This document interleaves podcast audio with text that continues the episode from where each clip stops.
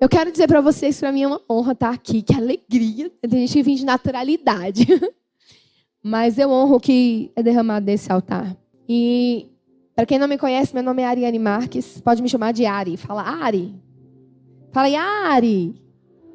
Crede, gente, eu quero ver a voz de vocês. Será que eu tô tão velha assim que eu não tô nem ouvindo? Fala, Ari. Pronto. E eu me entendi por gente entre 7 e 8 anos de idade. Quando um adulto chegou para brincar nas minhas brincadeiras de criança. Eu não entendi o que estava acontecendo, aquilo me doía, e ao mesmo tempo que doía, me dava a sensação de prazer, e ao mesmo tempo, eu estava sofrendo uma das maiores dores que um ser humano pode sentir na Terra. Eu sofri abusos sexuais dos 7 aos 8 anos de idade, mais ou menos. Sabe, eu sei que aqui entre nós tem pessoas que sofreram abuso também, que carregam a culpa, né? Hoje vai ser uma noite de cura aqui. Correntes vão ser quebradas aqui. Mas sabe, eu não sou vítima das minhas dores porque eu disse sim para um processo. Fala comigo, processo. Não, eu quero ver a sua voz falar processo. Mas ali entre 7 e 8 anos de idade, eu tentei falar para minha mãe algumas vezes o que estava acontecendo na minha linguagem há 36 anos atrás. Eu tenho 36 anos. Apesar que eu odeio que o povo fala 40, não me importa, vou chegar lá. Mas ali naquele meu processo, de muitas feridas e muitas dores. Eu era uma criança, eu tentei falar com a minha mãe, mas a minha mãe estava lutando por um casamento destruído. A minha mãe estava lutando para tentar fazer meu pai ficar em casa. Então, ou ela não acreditava, ou ela não queria acreditar. Os meus pais se separaram, eu tinha nove anos de idade. E a minha mãe não resistiu à separação, a minha mãe passou a beber, a minha mãe entrou num ciclo depressivo. A minha mãe era uma mulher muito alegre. Deixa eu fazer um combinado com vocês. Toda vez que eu falar a palavra precioso, você bate uma palminha. Combinado? Preciosos? Ó, deixa eu falar uma coisa. Não bateu, vou chamar para pagar um mico aqui em cima. Sério. Levanta a mão. Fala assim comigo. Eu tô de olho.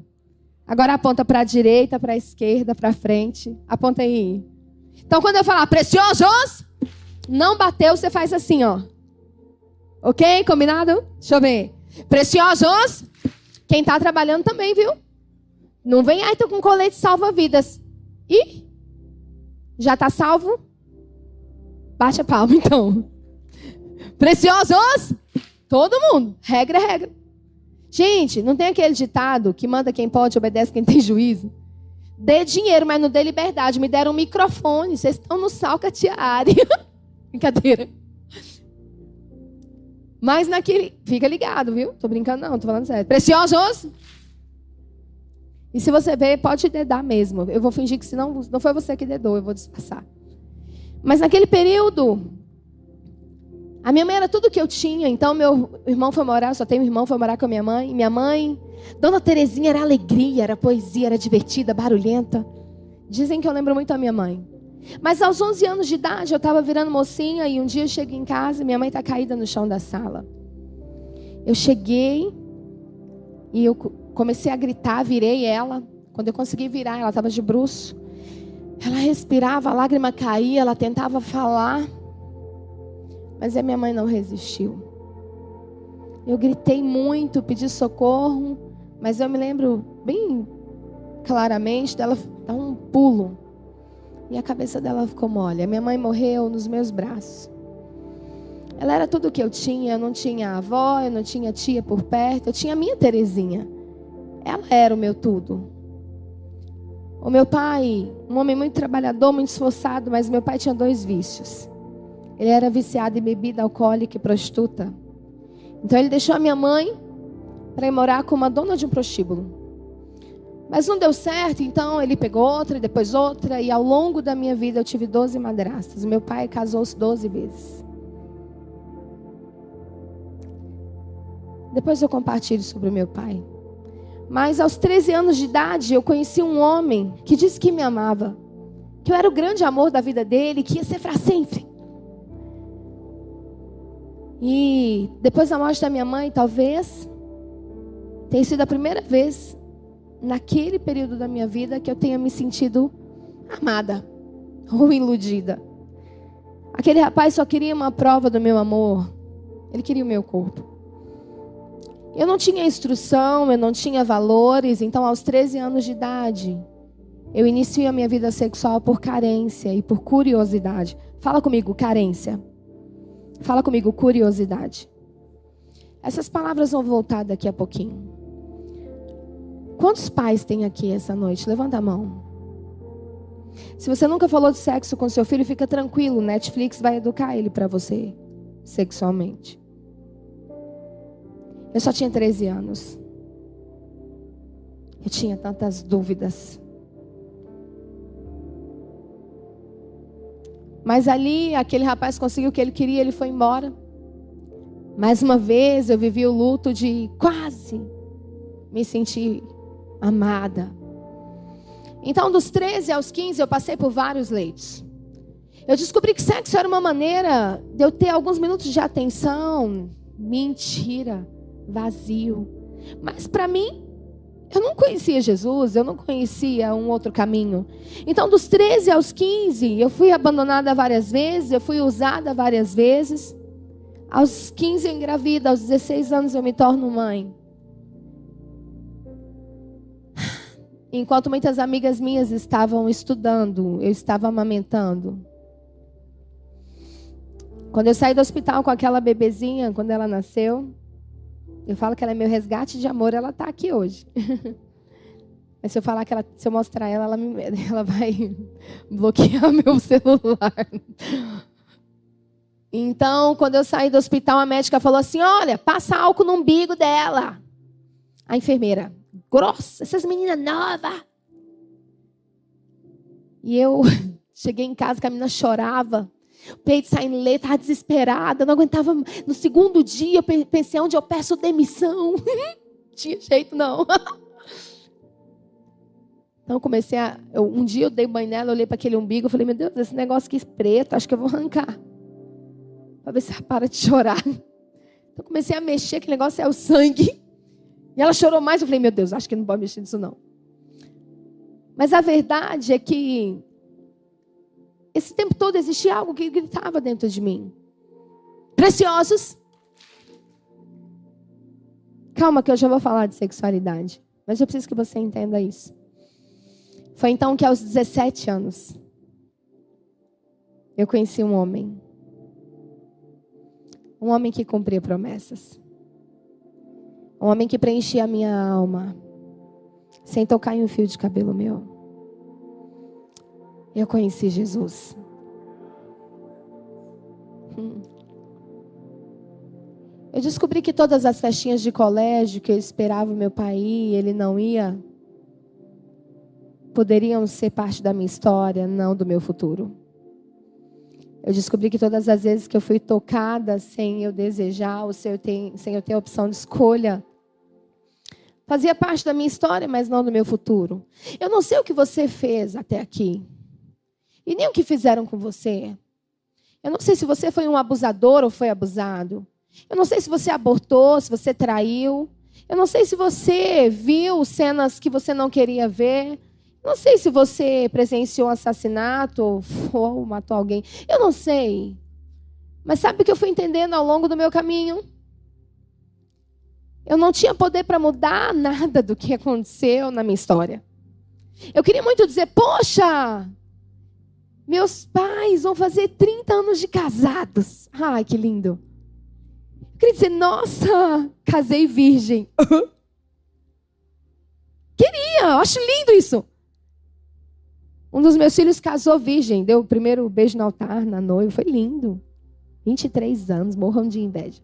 22, ele casou com 22, fez 23. Mas não foi essa a minha verdade. Sabe, mas Deus nos traz para lugares como esse, para dizer: ei, filha, filho, você não tem poder para mudar o que te aconteceu. Mas eu sou o Deus que te dá poder para mudar tudo daqui para frente. Deus nos dá poder para construir tudo novo. O tema que o Senhor colocou no meu coração para falar com vocês foi vida plena. Fala comigo, vida plena. Eu não sei se tem como colocar aqui. Fala comigo, vida plena. Você pode passar Pode passar, pode passar, pode passar. Que eu sem passar dois, sou igual. Eu não tenho muita modernidade, não. Aí, mais um, mais um. Preciosos! E eu quero te falar uma coisa. Talvez você deve estar pensando, meu Deus, mas como que essa mulher é sexóloga? Se as piores dores que ela passou na vida foram sexuais. Como que essa mulher fala disso com tanta. Eu tenho tanto a aprender. Eu tenho tanto a melhorar. Eu sou uma obra inacabada, sabe? E eu estou no processo. Fala comigo, processo. Mas hoje Jesus quer acelerar o processo de algumas pessoas aqui. Porque Ele tem pressa em nos curar para que nós possamos ser cada vez melhores para a honra e glória dEle, para testemunho e louvor do nome dEle. E para que você, como filho do Rei, se posicione e desfrute do melhor dessa terra em todas as áreas. Então, quero te perguntar: o que, que te traz felicidade? Felicidade. Dinheiro, família. Oh, coisa linda. Família. Amor. Tô apaixonada. Ariane. Hum. Passa mais um. Eu quero que você lê comigo essa frase no 3. Um, dois, três e. Não, eu quero ouvir a sua voz para você ler comigo essa frase no 3. Um, dois, três e.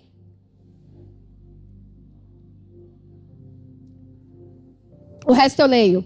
Mas as pessoas podem nos decepcionar e até nos abandonar. E as coisas podem ser perdidas ou nunca alcançadas. Ei, olha para mim, eu não vim te iludir. Eu poderia te dizer várias coisas e falar assim: Uau! E hoje eu tenho uma vida perfeita! Seis filhos, uma neta. Não, não, não. Se eu contar das dores que eu já passei, que eu estou passando nesse exato momento, mesmo aqui em cima, você vai dizer: como? Eu vou te dizer: eu prego o evangelho de Jesus, não o meu. Aliás, eu não teria força para dar minha filha, meus filhos, por nenhum de vocês. Seis filhos, três do ventre, três que eu tive a oportunidade de compartilhar os últimos 15 anos da minha vida. Tem Carol também, que é como uma filha um presente de Deus na minha vida. Mas por que, que eu estou dizendo isso? Olhe para mim e entenda uma coisa. Deus não te prometeu que você não teria lutas. Mas Ele, como pai, te diz: Ei, filho, eu sou a felicidade que preenche. Mas existe um caminho e um processo que nós precisamos nos submeter a Ele. Não adianta você vestir a roupa da da santidade. Você tem que vestir, é, calçar as sandálias da humildade mesmo. É se pôr vulnerável. É fazer o caminho de volta quando for preciso. É pedir ajuda, é confessar pecado. Sabe, eu queria muito ter a minha mãe aqui. E eu queria que ela fizesse trança no cabelo das meninas e que ela fizesse o bolo de coco dela, que era uma delícia. Eu nunca mais vou ver a minha mãe. E o que me consola depois da pessoa do Espírito Santo e o que me faz feliz e me traz felicidade são coisas simples que eu quero te encorajar a fazer. Talvez você vai dizer, eu já faço, mas vamos melhorar. A primeira delas, pode passar, lê comigo no 3. Um, pode passar mais um. Um, dois, três e. De novo. Entenda algo que eu quero que mude a sua vida. Talvez você é viciado em pornografia, em masturbação. Talvez você finge que está tudo bem, mas você é uma pessoa que não consegue ler a Bíblia, porque você começa a ficar estressado, você não consegue orar. E você, sem perceber ou sem querer, tem alimentado algum pecado. Mas às vezes esse pecado não está no mundo espiritual. Calma que eu vou explicar. Biblicamente, nós somos um ser trino: corpo, alma e espírito. Então, o corpo eu faço exercício, bebo água, ah, o espírito eu leio a Bíblia, oro, jejum, estou debaixo de cobertura espiritual, mas e a alma? As nossas emoções, a nossa alma é como o músculo desse braço. Olha para mim. Se eu for na academia e malhar esse braço, ele fica como? Como? E se eu nunca mais for, continua forte? é para sempre. A Bíblia diz: No mundo tereis afli, mas tem de bom Tem jovem que está buscando a felicidade em 5 minutos, 30 minutos de pornografia no banheiro. Tem gente que está buscando a felicidade em viver uma vida dupla, ou não, deixa eu te falar, isso é vazio, isso vai te gerar depois um nojo. Sabe, eu não conhecia Jesus, mas sempre que eu tinha relações sexuais ali fora, quando jovem, às vezes eu me lavava até me machucar, mas a sujeira não saía. Porque não estava no genital, estava na alma. Eu me sentia suja, mesmo sem saber que o que eu fazia era tão errado. Eu, durante muito tempo, desejei vingança. E eu queria que aquele homem que fez tantas coisas ruins comigo, quando eu era só uma criancinha, morresse. Eu guardei ódio dele. E às vezes você vai dizer, eu já perdoei. Sim, aqui muitas coisas vão acontecer porque é para Jesus.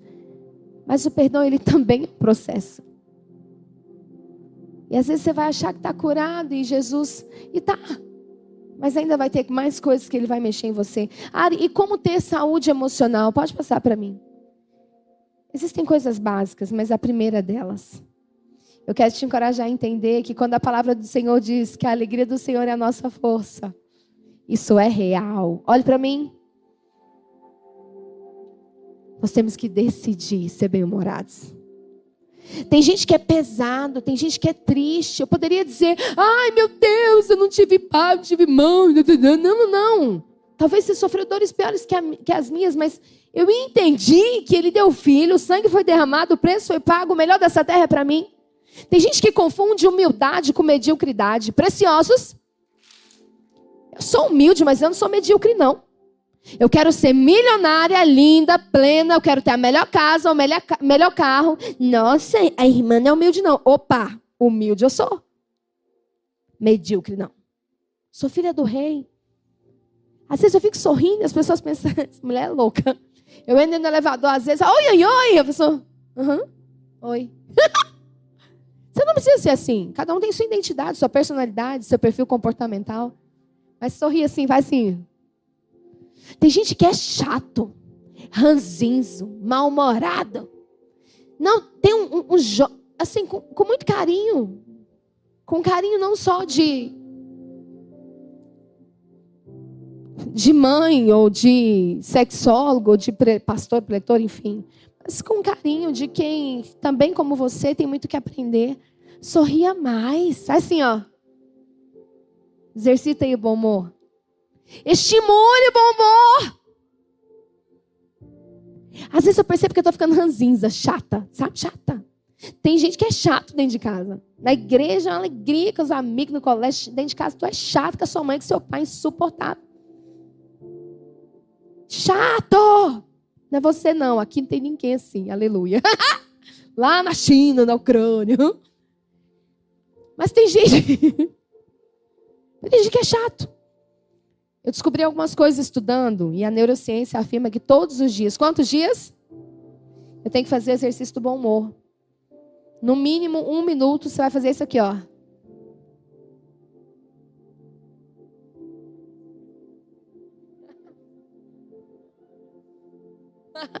Parece coisa de louco, né? Faz mais efeito do que qualquer droga que você pense aí que as pessoas vão usar. Segundo estudos de um instituto americano, de neurociência, quando você estimula os músculos do sorriso por um minuto contínuo, você manda o seu cérebro produzir mais serotonina, altera a produção de dopamina, te deixa até mais inteligente. Tem gente querendo ficar mais inteligente aí? Preciosos! Outro fator importante, escolha bem seus alimentos emocionais. Ari, olha para mim, não cochicha não. O que são alimentos emocionais? Tudo aquilo que eu ouço. Tô rouca, gente. A voz tá. Peraí. Tudo aquilo que eu ouço, vejo e sinto. Ou seja, se eu. Essa musiquinha, se você quiser parar, no fundo. Assim, é, é que.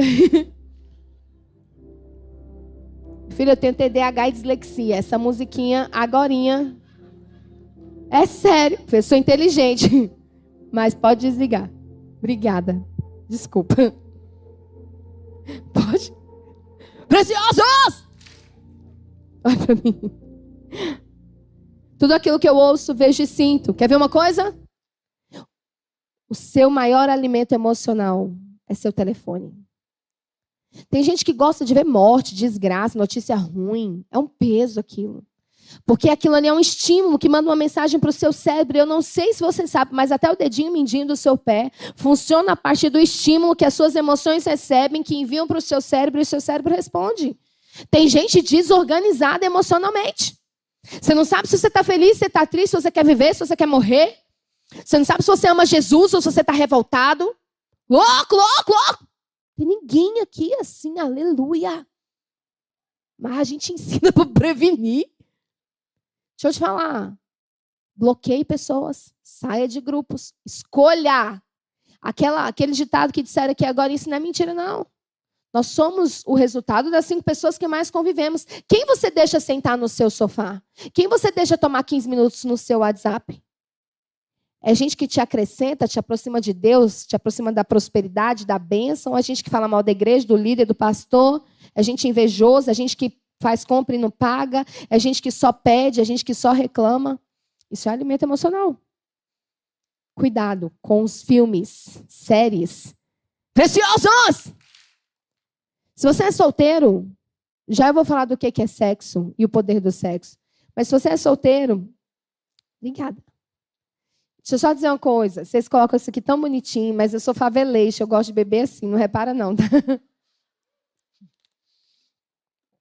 Eu acho tão bonitinho eles colocam as, as coisinhas, mas parece que a água não desce direito. Deixa eu dizer algo para você. Tem muita gente assistindo série de desgraça, querendo viver uma vida de prosperidade. Que livro você está lendo? Você lê Bíblia? Não me responde, não olha para o lado. Vocês estão debaixo da cobertura espiritual, na minha opinião, de, de um dos maiores escritores usados por Deus nessa terra, no Brasil, que é o pastor Jorge Linhares. Quantos livros dele você já leu? Deixa eu dizer algo para você. Você quer ser um cara incrível, próspero? Você quer uma, ser uma menina incrível, próspera? Você quer que tudo dê certo? Comece a observar quais são os elementos emocionais que você tem dado para você. Outro fator importantíssimo, decida perdoar. Fala comigo, perdão. É decisão. Você tem que decidir. Um dia, anos depois do, da situação de abuso, eu fui em um velório. Mais ou menos 12 anos depois do que aconteceu. Tinha mais ou menos esse tempo que eu não via aquele abusador.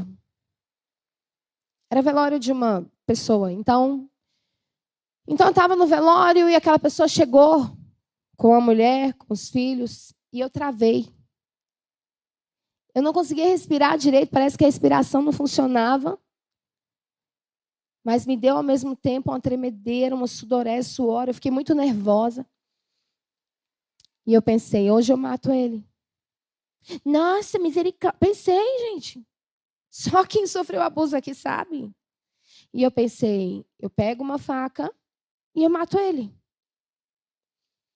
Só que quando você tem intimidade com o Espírito Santo, ele vai falar com você. Só cuidado para não ser suas emoções e tenta ter sensibilidade a ele. E dentro de mim o Espírito Santo disse: permaneça no perdão. E então eu fui para o banheiro porque me deu vontade de vomitar. E eu fui para o banheiro, eu vomitei, vomitei, vomitei, vomitei. Tudo que tinha no meu estômago naquele banheiro. Eu não conseguia sair dali. Eu fiquei sem força. E o Espírito Santo falando comigo. Eu não tenho que provar para você a justiça que eu fiz ao seu favor. Eu não te devo nada. E eu falava, mas Senhor, olha lá, ele está feliz, pleno, olha a família dele, olha tudo que ele fez comigo, o Senhor não viu? E ele disse, mais uma vez, eu sou um Deus justo. Libera ele e os filhos dele. Desliga ele de você agora. Hoje. Libera ele. O meu desejo era matar. Então eu fiquei vomitando ali mais um tempo e guerreando com a minha própria carne. Quando eu consegui sair dali, as pessoas que me sentiram a minha falta, em algum determinado momento, eu não quis ir onde ele está, mas ele veio até mim e falou: Cresceu, está tão bonita. Ai, como foi difícil. E eu não sou legalzinha, não. Eu? Mas eu fiquei louca de raiva. E eu segurei no braço dele e eu disse: Eu te libero. Eu libero você. Eu libero seus filhos. Eu te libero para ser feliz. Eu te perdoo. E ele: Você tá louca? De que, que você tá falando? Tá louca? Eu comecei a. Eu falei alto. Quem estava perto? Eu te perdoo. No mundo espiritual. E a lágrima, eu mal conseguia falar, mas eu estava com raiva. Eu te perdoo, eu te libero. Algumas pessoas vão ter que liberar pessoas aqui. Pai que abandonou, mãe que rejeitou, abusadores. Nós vamos precisar liberar. Sabe por quê? O futuro que Deus tinha para mim e o futuro que Deus tem para você e o futuro que Deus ainda tem para mim que eu nem pisei nele tem a ver com ser semelhante a Jesus, livre do ódio. O desejo de vingança. Ele é um alimento emocional que destrói o seu rim, seus, seus, seus órgãos internos. Tem pessoas com problema no estômago. Você vai ser curado hoje. Você vai dizer, como assim? Vai ser curado. Porque é emocional psicossomático. Preciosos! Decida permanecer no perdão. Ele é justo.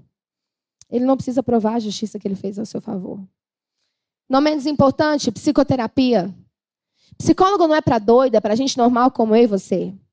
Procure profissionais da psicanálise, da psicologia que sejam do mesmo princípio que você. Mas assim como a academia, quem aqui faz exercício? Levanta a mão. Quem não faz, tenha vergonha na cara, vá fazer. Preciosos? Vou dizer mais nada por enquanto. Não vai embora. Mas se eu for para academia, como eu disse, malhar, não vai permanecer aquela força muscular. Eu tenho que ir sempre. E sabe, as emoções também são assim, psicólogo é necessário. Ai, não concordo, é coisa do diabo. Não, não, seja curado. Corpo, alma e espírito. Psicólogo é necessário. Tem alguém aqui da área da saúde emocional? Saúde mental? Pronto. Levanta a mão, gente. Levante a mão, gente. Faz assim, ó. Eu tô aqui!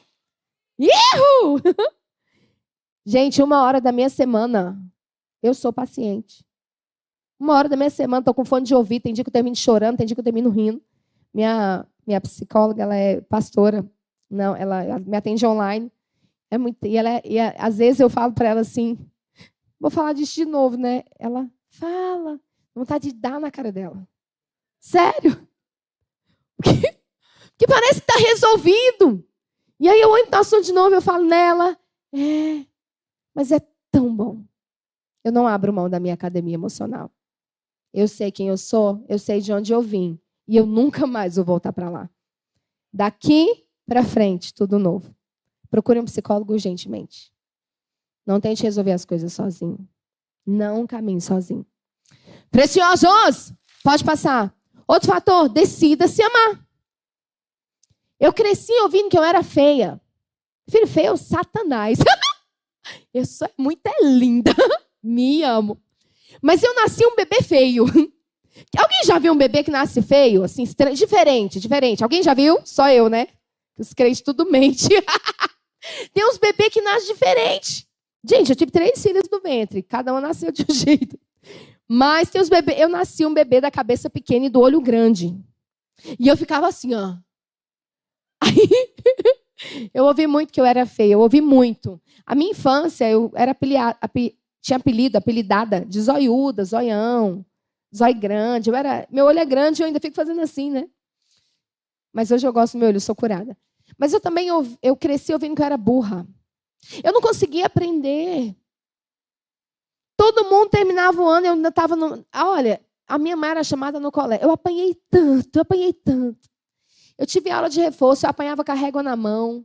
Eu apanhei tanto. Era assim, eu estava aqui aprendendo. Aí passava uma moça que eu falava, nossa, de onde ela veio? Para onde ela vai?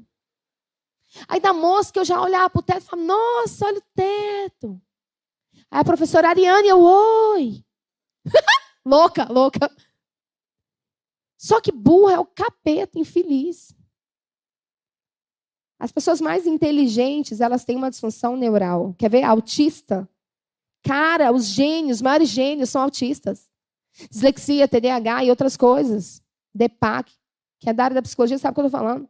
Eu sou inteligente, só que eu tinha uma inadequação e eu não sabia o que era. Então, ó, surra na Ariane. Burra, burra. Eu cresci ouvindo que eu era burra. Mas eu também cresci ouvindo de pobreza. Eu não me amava, porque burra, feia, pobre. Foi isso que eu ouvi. Não foi por maldade. Eu me lembro uma vez que a minha mãe foi me bater. minha mãe batia. Muito. Tadinha. Eu não sabia, ela só reproduziu meu avô. Mas um dia, fazendo tarefa, minha mãe foi me bater. E o meu pai gritou: Terezinha! Não bate nessa menina, não. Tem gente que nasce burro mesmo. Meu pai queria me defender. Mas, gente, não tem noção, não. Eu só sei te dizer que tem gente que nasce burro mesmo, me acompanhou em todas as provas que eu ia fazer na minha vida. Então, tudo, para mim, era difícil. Até eu descobrir como o meu cérebro funcionava. E desculpa, não fica com inveja, não, mas eu sou muito inteligente.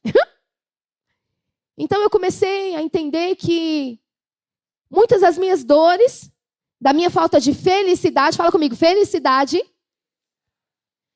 não estava nos meus pais, ou não estava na minha história. Estava porque eu não cuidava da minha saúde emocional, mas também estava porque eu não me amava. Hoje eu quero que você resgate o seu amor.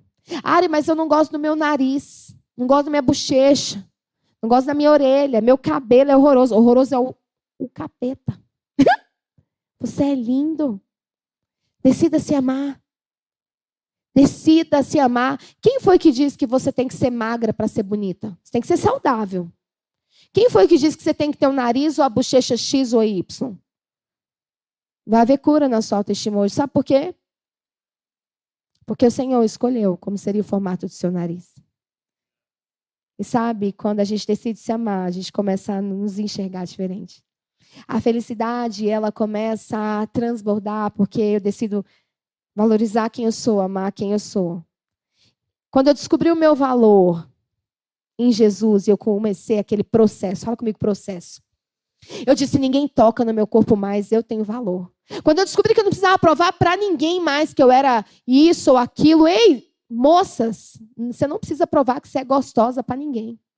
A propósito, um rapaz tem que te valorizar e te amar o suficiente para te honrar diante dos homens e de Deus, colocando uma aliança no seu dedo para desfrutar do seu corpo. Você tem valor.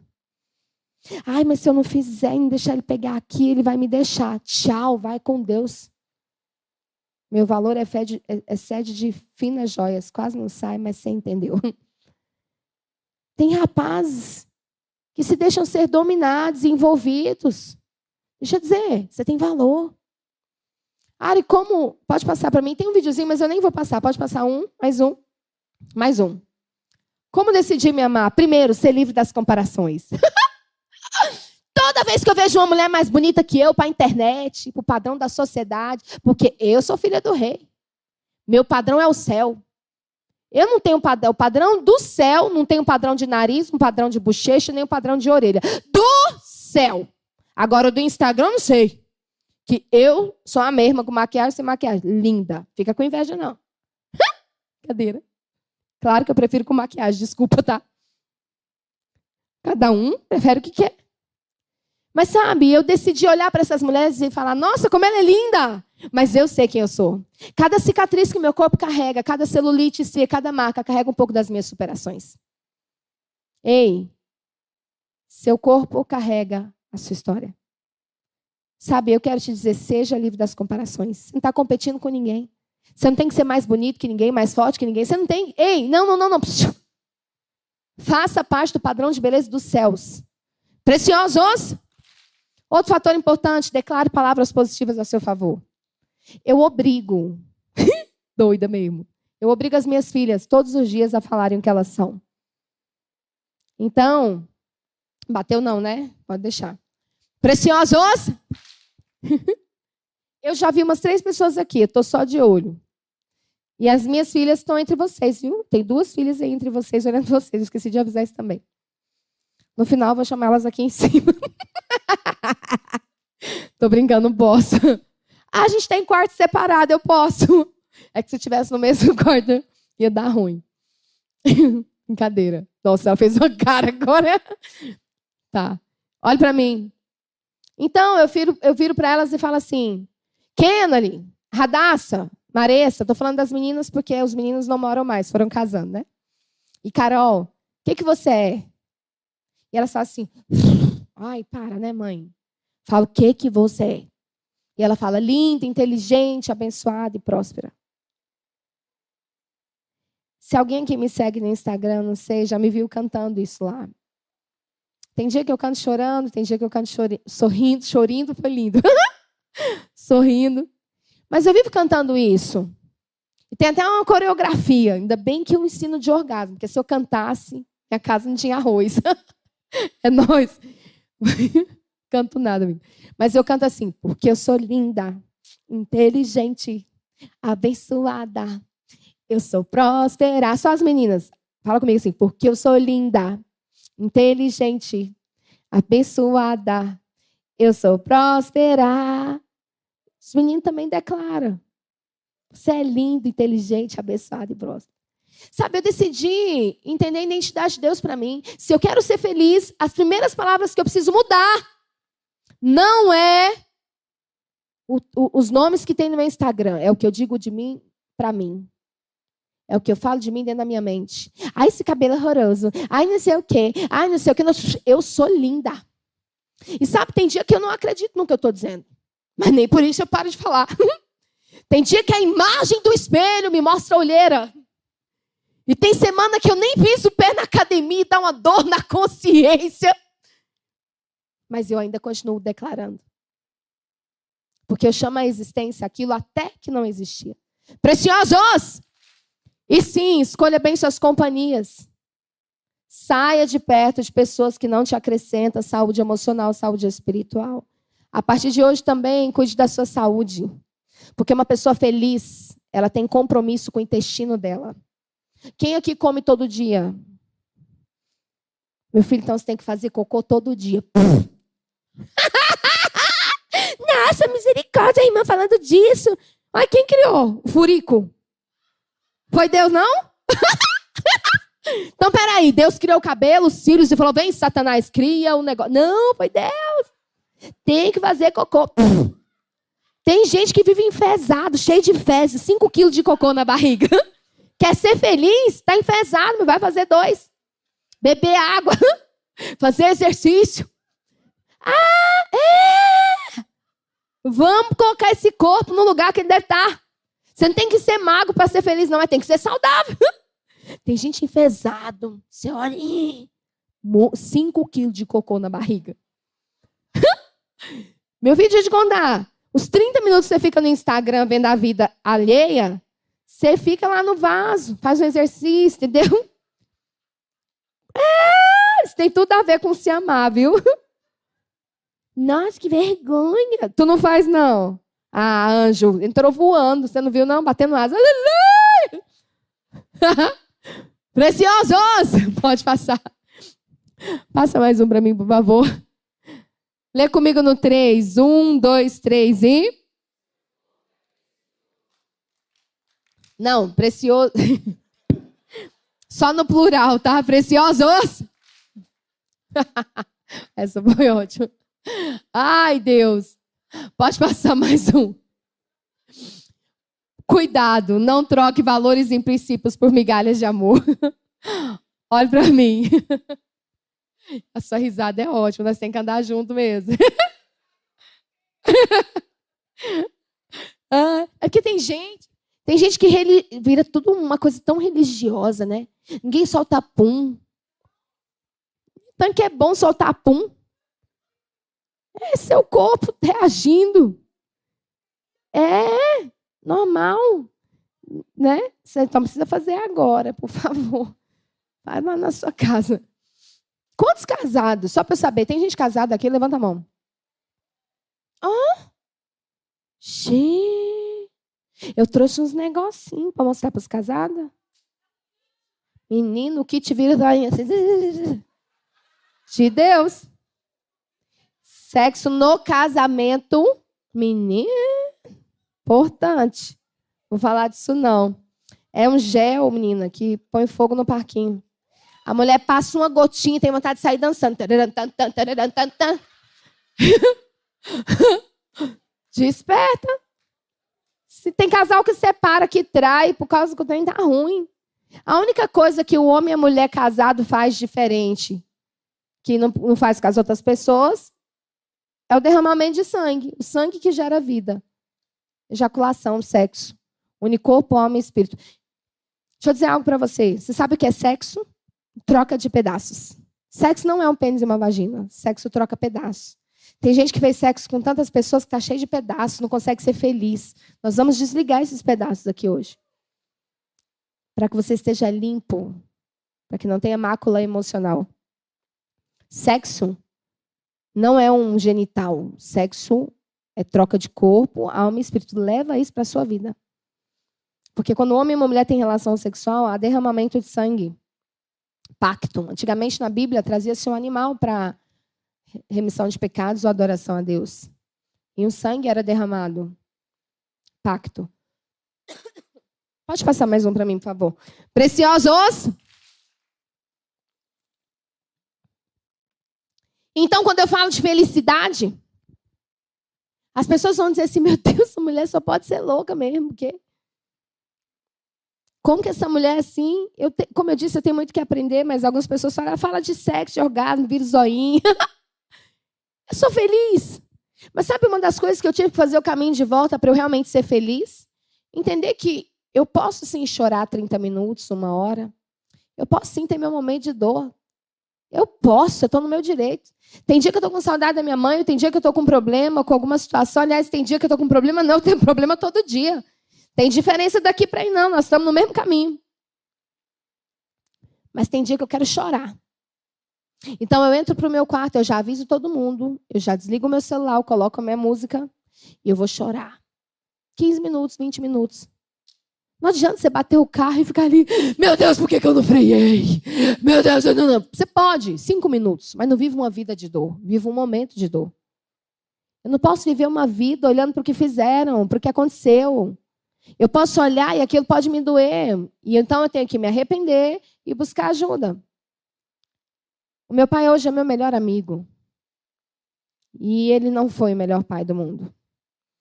Aliás, Grandes feridas da minha vida foram causadas pelo meu pai. Só que um dia eu fui tentar entender quem era o meu pai.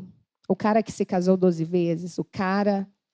O meu pai foi um menino que aos três anos de idade teve que jogar terra no caixão, na caixa, na caixa de papelão que foi enterrado seu próprio pai. Ele foi um menino que aos três anos de idade teve que aprender a arrancar mandioca. E se eu contar mais um pouco, a gente não sai daqui. Meu pai sofreu muito. Ele me ofereceu tudo que ele tinha. Eu honro meu pai não porque ele merece, porque se eu for pôr numa balança, talvez o meu coração vai dizer que ele não merece. Mas eu honro meu pai porque eu decidi ser feliz e não carregar o meu pai como alguém que me feriu, mas como alguém que me deu vida. Ele foi usado por Deus para me dar vida. E sabe, eu não sei quem foi o seu pai, talvez você nem conheceu ele, ou talvez ele é um seu amigo, eu não sei quem é a sua mãe. Mas eu quero te dizer, ser feliz tem a ver com honrar de onde eu vim. Eu respeito e honro e sigo o meu caminho. Passa para mim, por favor. Algo que eu quero que você leve para a sua vida. Pode passar, pode passar. Se você quer realmente ser pleno, ser feliz, primeira coisa, tenha comunhão com a sua família. Decida. Faça o caminho de volta. Minha mãe não me entende. Ela não conversa comigo. Ela não me escuta. Talvez você não saiba, mas ela tenha sido tratada pior do que você, do que ela trata você. Ela não tem como ser diferente porque não ensinaram para ela. Ei, psiu, eu quero te encorajar em nome de Jesus. Principalmente os solteiros. Ensine a sua mãe a te ouvir, te respeitar, não se impondo, conquistando. Ensine o seu pai a te valorizar, não se impondo, conquistando. Eu sou uma jovem que velho é o inimigo. Mas tem muita coisa que eu não sei. Então eu chamo a Kenna ou a Carol e falo, me ajuda aqui. A Carol tem 26 anos, a Kenna tem 19, então elas sabem de umas coisas do Instagram que eu não sei. Outro dia eu falei, escaneia esse documento aqui que eu tenho que mandar para advogado. E ela falou, por que, que você não faz? Foi porque eu não sei. Não aprende, não quero. Eu não sou obrigada a nada. Sou obrigada a nada. Eu sou sim, brincadeira. Mas a verdade é que muitas vezes a gente tem que conquistar o que não, não é, nos é cedido na naturalidade, porque eles não podem nos oferecer. Então, olhe para mim. Já estou finalizando para a gente orar. Crie um relacionamento com os seus pais, se eles são vivos, se você tem essa oportunidade. Fala comigo assim: eu preciso. Eu queria ouvir a sua voz. Você já está aqui, tira a mão da boca, respira fundo. Estou falando com você, não é com o irmão do lado. Fala comigo assim: eu preciso criar e alimentar um relacionamento com quem Deus escolheu para gerar a minha vida. Sua mãe não vai ser a melhor mãe do mundo, seu pai não vai ser o melhor pai do mundo. Crie o dia da família. Crie o dia de visitá-lo, se ele não mora com você. Crie o dia de sentar e falar: pai, por favor, larga esse telefone e vamos conversar. Vai ser estranho. No começo você vai falar: meu Deus, o que, que eu falo? O que, que eu faço?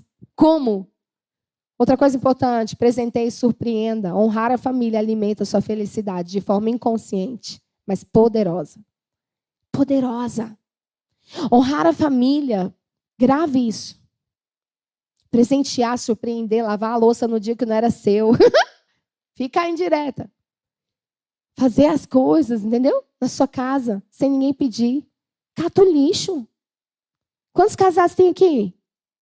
Faça sexo no dia que não era combinado. Fora da tabelinha. Aliás, eu você virava o zoinho todo dia. Mas isso é assunto para um outro momento. E ajude. Ajude, coopere. Fica com inveja, não, vai chegar o seu dia. Cooperem. Ô, oh, glória. Eu gostei. Quem falou glória aí? Deixa eu, deixa eu só fazer uma coisa aqui intencional agora. Eu gosto de fazer isso. Fica em pé os que são solteiros, que não está noivo, não está namorando, não está nada, e que tem, acima de, que tem acima de 17 anos. Menos de 17 para ficar sentado. Não, acima de 16. Vamos lá. Acima de 16 anos, fica em pé. Descruza os braços aí. Dá uma olhada para trás, para o lado. Dá uma olhada aí. Dá uma olhada ao seu redor. Olha, gente! Ah, é nós, Brasil. Ai, glória a Deus. É nós. Nós temos que fazer. Acho que não tenho mais BH esse ano, não. A próxima vez que eu vim a BH é nós. Eu vou avisar. Se a gente encaixa. Passa mais um, por favor. Mas sabe, eu sei que muitos de vocês Pode sentar, né? Eu nem falei, ainda bem que vocês sentaram. Ficaram com vergonha. Ô, oh, gente, vocês escolhem agora. Porque uma escolha errada é um preço alto. Uma escolha errada é um preço alto. Jesus transforma a maldição em bênção, mas às vezes a maldição decide ser maldição. E Escolhas são individuais, como salvação é individual. Então, escolhe bem, ora bem, ora, ora bem, escolhe bem, ora bastante. Ora bem foi ótimo. Mas sabe, eu quero finalizar te dizendo uma coisa antes da gente orar. Eu não sei, eu não estou entendendo aquele tempo ali, não, mas eu acho que meu tempo acabou, certo? Mas tem ninguém com pressa de ir embora, certo? Que bom, aleluia, Jesus. Passa só mais um para ver se eu coloquei meu telefone aí. Por favor. Mais um. Que horror. Coloquei não. Pode voltar aí. Deixa lá naquela frase, por favor, que eu coloco meu telefone para mandarem perguntas. Tá, boa. É... E sabe, eu quero finalizar te dizendo uma coisa. Felicidade tem sim a ver com cuidar das emoções, com decidir se amar, com honrar a família. Mas também tem algo muito importante. Olhe bem para mim, olhe para mim agora, larga o celular, larga tudo, presta atenção, eu estou finalizando. E eu quero que você entenda isso. Nos meus piores dias, E não só quando eu enterrei a minha mãe, não só quando eu me dei conta que tudo aquilo que eu sofri na minha infância foram uma sequência de abusos. Eu sofri outros abusos também. No meu primeiro emprego, eu tive, infelizmente, a infelicidade de ter um patrão abusador.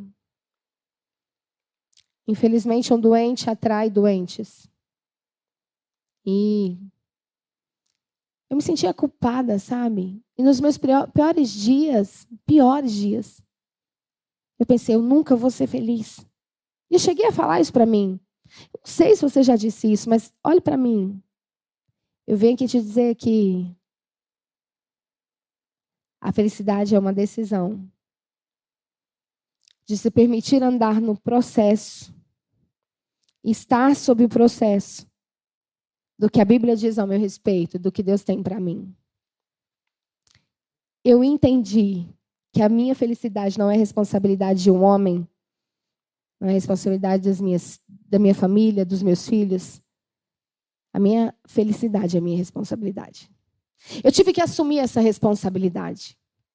E tirar da mão dos meus pais, da mão do abusador, da mão das pessoas que falaram que eu era burra, da mão das pessoas que Olhe para mim, que disseram coisas que não eram real, que não eram verdade, que não eram reais.